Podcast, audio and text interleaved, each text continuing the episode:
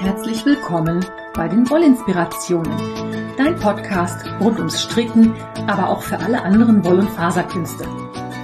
Ich bin Kaya vom Lana Filia Wollshop und ich freue mich sehr, dass du heute dabei bist. Ich wünsche dir viel Spaß und tolle Inspirationen in der aktuellen Folge.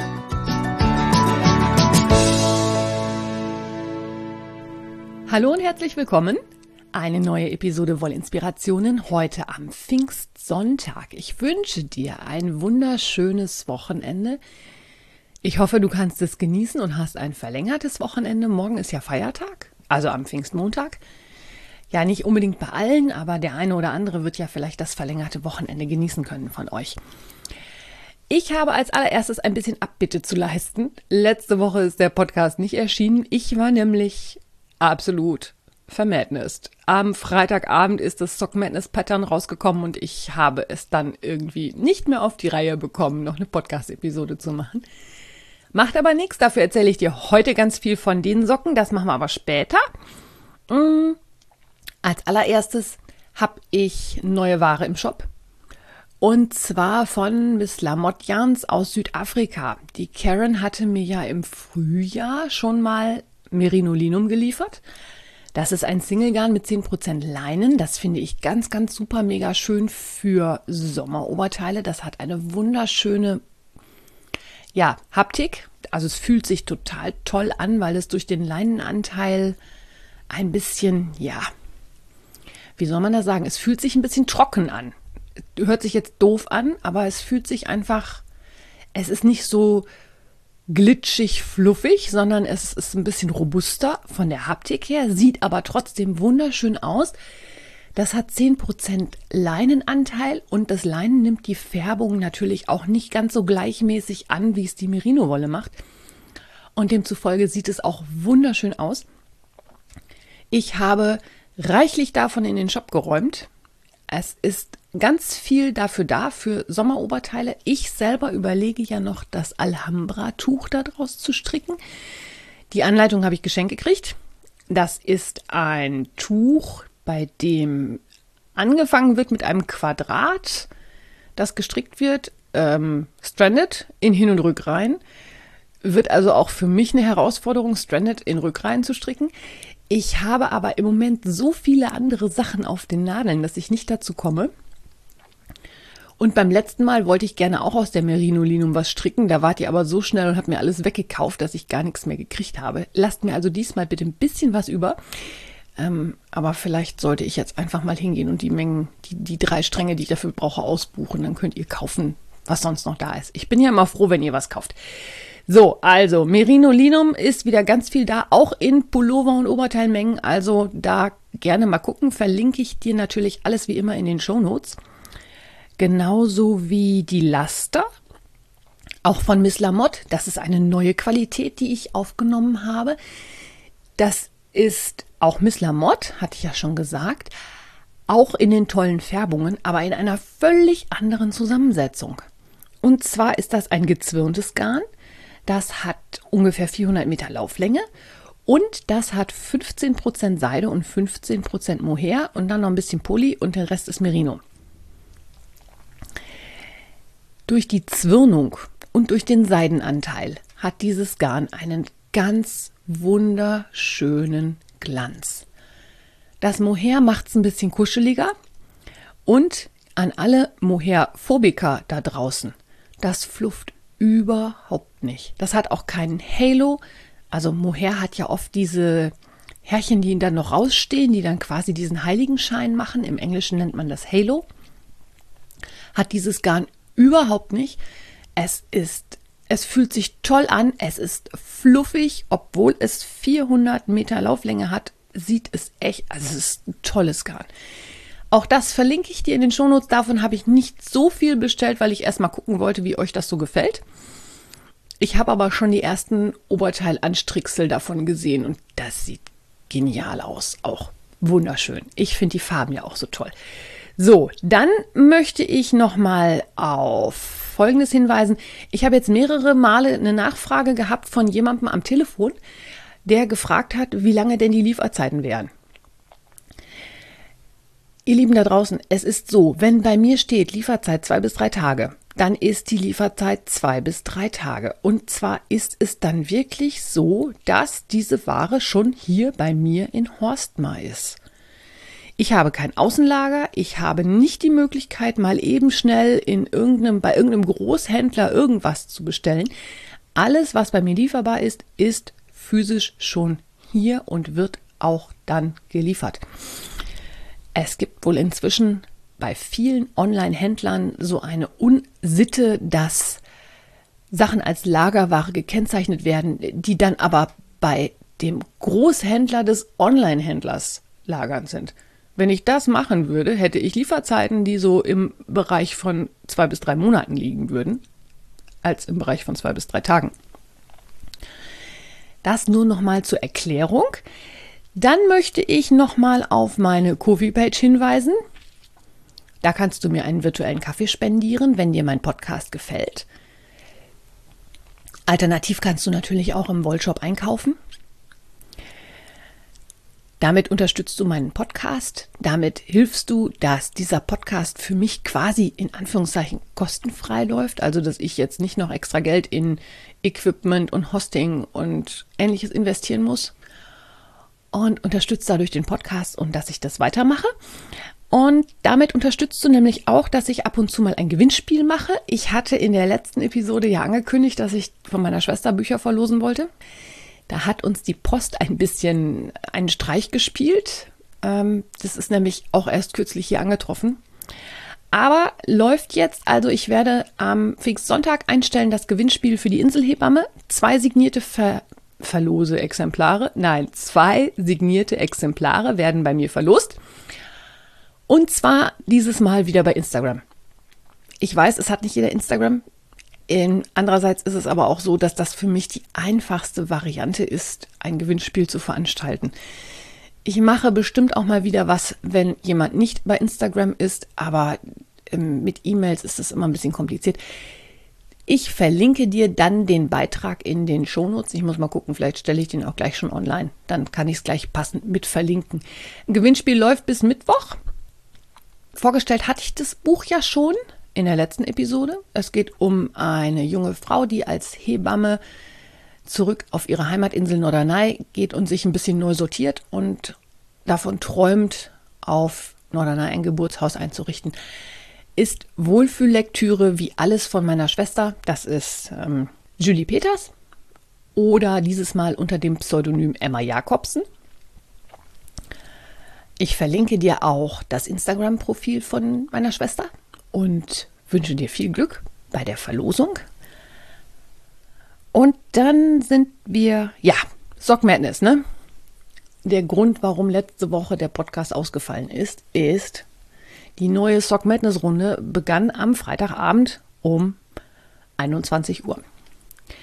Die Spezifikationen hatten wir natürlich schon ein bisschen eher. Ich meine Donnerstag irgendwann im Laufe des Tages. Und wir wussten, es gibt eine Hauptfarbe, mindestens zwei Kontrastfarben und es war die Socke mit dem mysteriösen Spieß. In den Spezifikationen stehen ja immer Besonderheiten dabei. Also ob man irgendwas Besonderes braucht, wie zum Beispiel eine Häkelnadel oder Perlen oder das sind halt so alles übliche Sachen. Unüblich war halt ein 25 cm langer Spieß, wahlweise eine lange Jackenstricknadel, also diese ganz gra langen, geraden Nadeln. Diejenigen von euch, die schon ein bisschen älter sind, kennen die vielleicht noch so von früher. Und dann war die Rätselei, die Rätselei lief ja sowieso schon immer, was damit wohl gemeint sein könnte.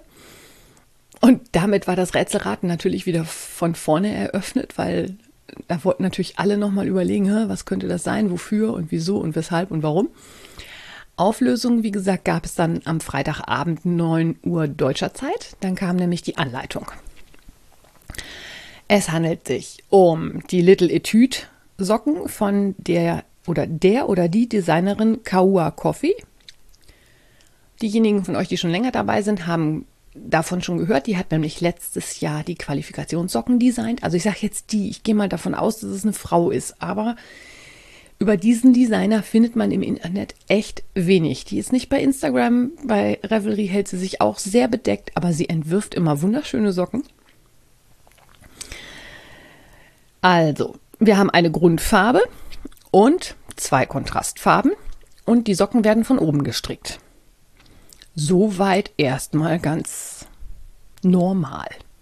Die Besonderheit an diesen Socken ist, dass sie in der sogenannten Vertical Floats Technik gestrickt wird.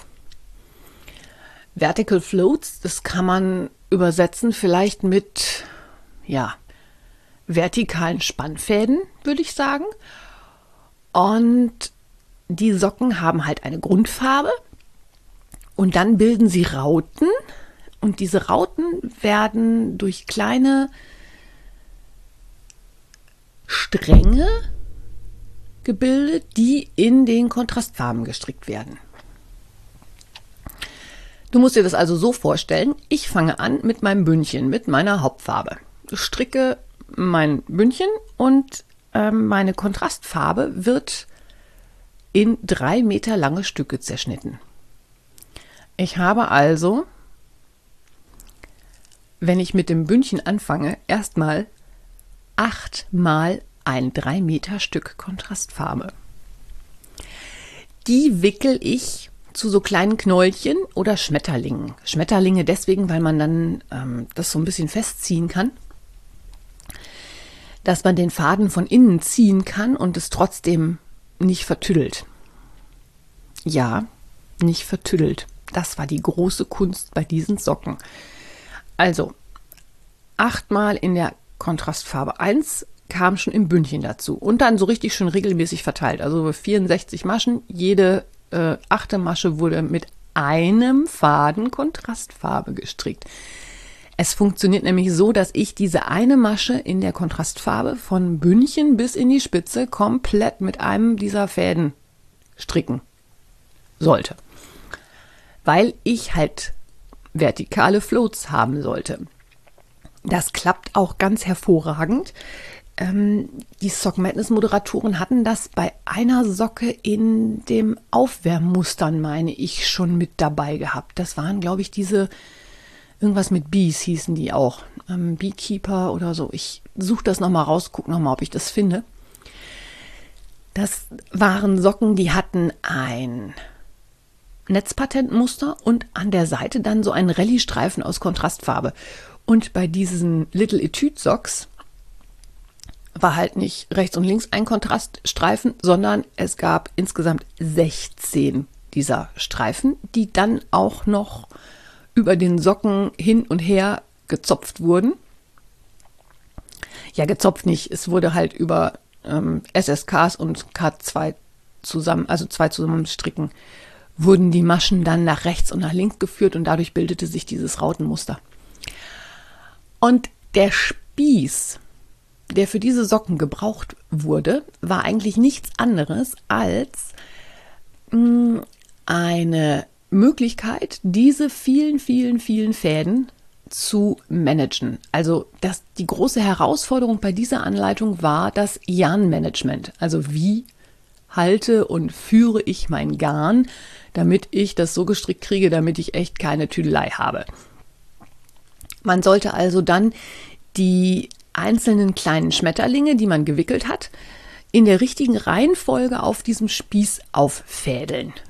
Und zwar natürlich dann nicht durch die Flügel, also die Außenseiten von den Schmetterlingen, sondern durch diesen Leib, den du drum gewickelt hast. Ja, wie erkläre ich das jetzt am schlausten? Also diese Schmetterlinge wickelt man in Achten. Die wickelst du meinetwegen um Daumen und Zeigefinger, immer so in, in Acht drumherum. Und dann knotet man in, dem, in der Mitte dieser acht den Faden ein- oder zweimal fest. Und dann kann man das andere Ende von innen ziehen und dieser Schmetterling bleibt in sich relativ lange stabil. Die Kunst ist einfach, das dann so festzuziehen, dass das halt hält, aber doch so locker zu lassen, dass ich das andere Fadenende von innen ziehen kann. Und wenn ich dann diesen Schmetterling auf den auf die Stricknadel aufgefädelt habe, dann bin ich auch durch diese letzten verknotenen Maschen gegangen und nicht durch die äußeren Schlaufen, weil da wollte ich ja den Faden nachher rausziehen. Das habe ich bei Socke Nummer 1 versucht. Das hat auch ganz gut geklappt. Man hatte halt dann wirklich diese 16 kleinen Schmetterlinge auf den und konnte dann ähm, die Fäden davon greifen. Es war dann ganz schlau, dass man die Fäden innen in der Socke langlaufen hat lassen. Und bei diesen Vertical Floats ist es so, wenn man ähm, die Farbe, die dran ist, immer von links greift, dann verkreuzt sich das auch automatisch mit der Hauptfarbe. Also ich habe wirklich vier, fünf Maschen gestrickt mit meiner Hauptfarbe, konnte dann mit Daumen und Zeigefinger quasi die Kontrastfarbe innen im Socken fischen und hochführen und die nächste Masche in der Kontrastfarbe stricken und dann mit der Hauptfarbe wieder weiter. Und so ging das um den ganzen Socken drum herum. Also diese Farben sind alle mitgelaufen bis vorne zur Spitze. Ansonsten fand ich die Socken jetzt nicht besonders schwierig zu stricken. Interessant fand ich auf jeden Fall die Methoden, mit denen die einzelnen Stricker da dran gegangen sind, um dieses Yarnmanagement zu absolvieren. Also um das so hinzukriegen, dass sich das nicht so vertüdelt. Ich habe ganz viele verschiedene Varianten gesehen. Es gab zum Beispiel jemanden, die hat diese Schmetterlinge immer für eine Farbe gewickelt, also für acht Kontrastfarbenfäden in der einen Farbe und für acht in der anderen.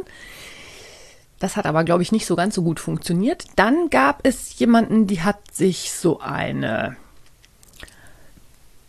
ja, Pappscheibe genommen und hat die Fäden durch Löcher geführt und hat das genommen Schwierig ist natürlich immer die Sache, man dreht die Socke ja immer weiter. Und dadurch verdrehte sich auch der Spieß bei meiner Socke. Und den musste man dann alle paar Runden mal in die Gegenrichtung drehen, damit sich das wieder enttüdelte. Ach so, und was natürlich auch ein super Tipp ist, das ist keine Anleitung fürs Nadelspiel. Definitiv nicht. Ich habe 17 Fäden, die an meiner Socke hängen und wenn ich dann noch mit fünf Nadeln hantiere, ist das Tüdeln natürlich endlos, weil sich die verschiedenen Fäden auch wahnsinnig schnell mit den verschiedenen Nadeln verhakeln. Ich bin relativ schnell umgestiegen auf Magic Loop, habe mir eine lange Rundnadel genommen, mit der ging es dann besser, weil einfach nicht so viele lose Enden vorhanden waren. Ähm, ist natürlich sicherlich Geschmackssache, aber die Nadeln mit Nadelspiel zu stricken war definitiv nochmal eine andere Hausnummer. Aber wir waren ja beim Jahnmanagement. Man konnte auch die Fäden einfach lose innen drin hängen lassen. Das geht wohl auch, zumindest vorausgesetzt, man hat keine kleinen Kinder oder Tiere, die an dieses Gestrick dann drangehen, wenn man es mal abgelegt hat. Oder eine Methode, die ich auch sehr spannend fand, die ich allerdings erst gelesen habe, nachdem ich schon fertig war, ähm, war, dass man das zu einem Häkelzopf pflicht. Also eigentlich quasi eine Luftmaschenkette daraus macht und die dann nach und nach auflöst. Das ist eine Methode, die kennst du vielleicht auch, wenn du Kammzüge spinnst. Da wird ja auch immer so eine Luftmaschenkette ineinander gehäkelt. Und dann kann man das von dem einen Ende so nach und nach aufziehen. Ich habe beim ersten Mal, beim ersten Socken diesen Spieß genommen. Ich habe genommen eine fliederfarbenes Garn und Pink und Lila als Kontrastfarben. Beim ersten Mal hat das mit dem Spieß ganz gut geklappt. Ich habe mir nämlich von Haya Haya so eine ähm, feste Stricknadel gebastelt quasi. Von Haya Haya gibt es so Adapter. Die kannst du alle aneinander schrauben und dann hast du eine lange Stricknadel und dann schraubst du da die Wechselspitzen dran und hinten so ein Panda-Stopper dran und dann hast du eine ja lang dann hast du eine lange Jackennadel.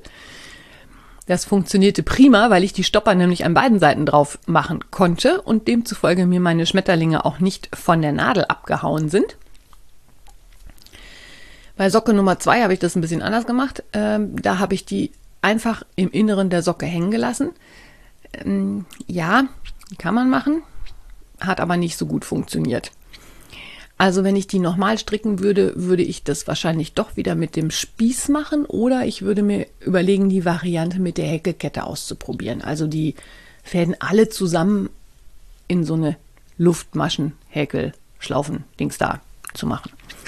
Ich habe für den zweiten Socken die Kontrastfarben vertauscht, dies, sodass die dann gegenläufig sind. Ja, und also ich fand die Socken vom Stricken her waren sie wieder sehr eingängig. Das, was die Designerin gerne hat. Also die Schwierigkeit war wirklich hier dieses Managen der vielen, vielen, vielen Fäden. Das reine Stricken, wenn man das einmal drauf hatte, ging ganz hervorragend, weil dieses Rautenmuster auch, ja, es hatte wieder einen gewissen Rhythmus und einen Flow. Das war ja das, was ich bei den All the Bees ein bisschen bemängelt habe, dass man da permanent in den Chart gucken musste.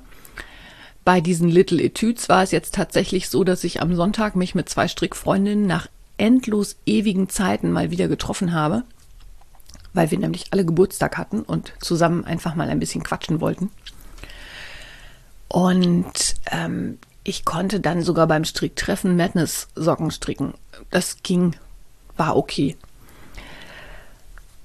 War auch ein Grund, warum ich keine Podcast-Folge rausgekriegt habe, weil ich nicht wusste, ob ich es beim Stricktreffen schaffe zu stricken. Und dann dachte ich, muss vorstricken und dann ähm, keinen Podcast gemacht habe. Aber ist ja nicht schlimm. So, lange Rede, kurzer Sinn. Ich bin fertig, ich bin weiter. Ich war Freitagabend um neun kam die Anleitung. Sonntagabend um elf habe ich abgegeben. War ich fertig. Ich war tatsächlich in Team Hatüsa die erste. Die Einteilung der Teams, wie schnell die sind, ist dieses Jahr ein bisschen es hat nicht so gut geklappt. Also Team J, die ja angeblich die schnellsten sein sollen, sind relativ flott dabei.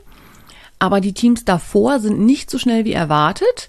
Und die absolute Knallergruppe oder Truppe ist dieses Jahr Team D. Die sind dermaßen flott, obwohl sie vom Alphabet her halt nicht so schnell erwartet wären. Also Team D ist im Moment auf dem Weg zu That Team. Ich bin sehr gespannt, wie es da weitergeht.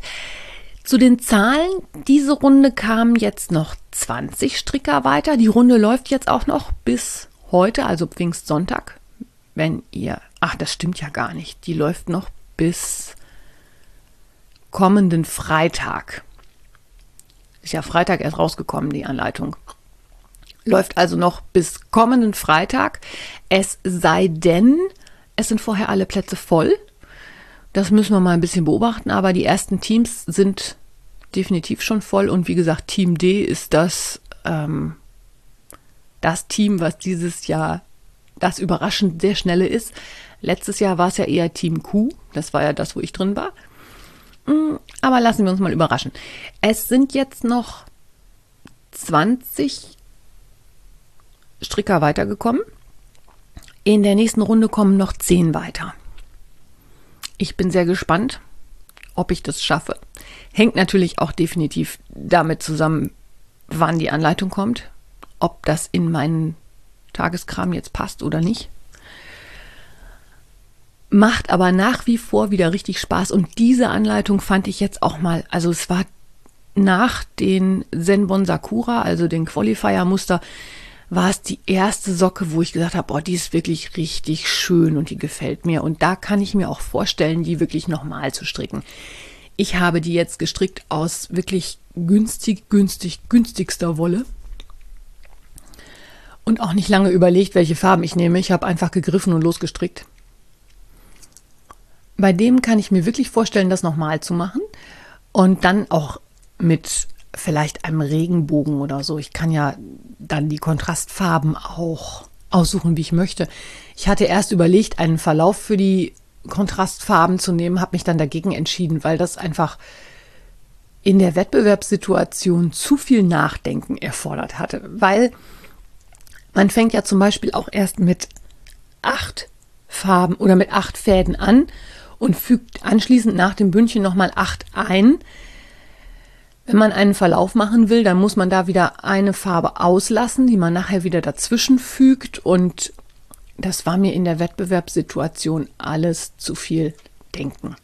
Alle Sachen, die Gehirnkapazität fressen, die ich in dem Moment nicht aufwenden wollte, weil ich ja gesagt habe, ich habe ein bisschen Ehrgeiz. Ich möchte gerne mindestens so weit kommen wie letztes Mal. Also wie letztes Jahr. Das heißt, ich muss diese Runde, die jetzt kommt, die Runde 5, muss ich noch schaffen. Und dann gucken wir mal, wie es so weitergeht. Nächste Runde gehen also 10 von 20 weiter. Und ich halte dich natürlich auf dem Laufenden. Und jetzt wünsche ich dir noch einen schönen Sonntag. Wir hören uns. Bis dahin, hab eine gute Zeit. Alles Liebe. Deine Kaya.